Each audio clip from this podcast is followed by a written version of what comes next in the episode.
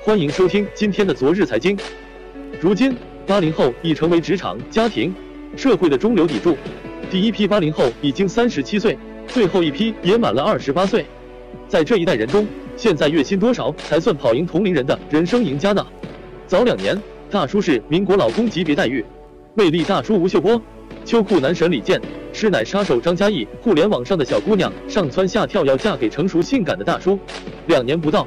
时过境迁，大叔一夜变了油腻中年人，啤酒肚发际线后退，盘手串儿，名人野史如数家珍，睡衣唐装混搭出街，保温杯里泡枸杞，人到中年，不管你贵贱美丑，都被贴上了油腻的标签。而走在奔四路上的八零后，成了中年危机的重灾区。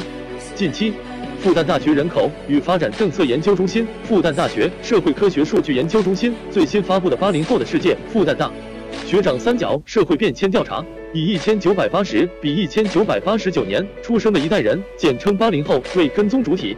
研究的内容包括这一代人的家庭、婚姻、就业、迁移、住房、生育、子女教育、父母养老等各个方面。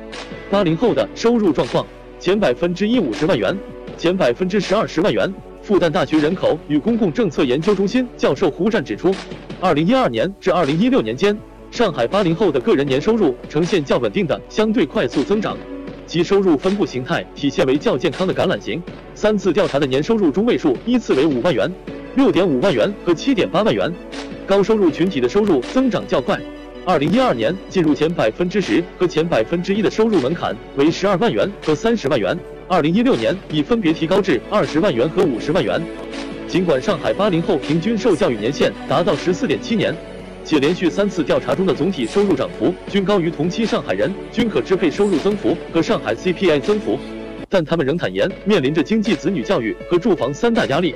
八零后的受教育水平及收入水平与其父母的受教育水平成正向关关系，八零后的房产持有量也与其父母的持有量具有相关性，呈现一定的代际传递效应，并由以教育的代际传递最为明显。对于八零后的收入多少，各位怎么看？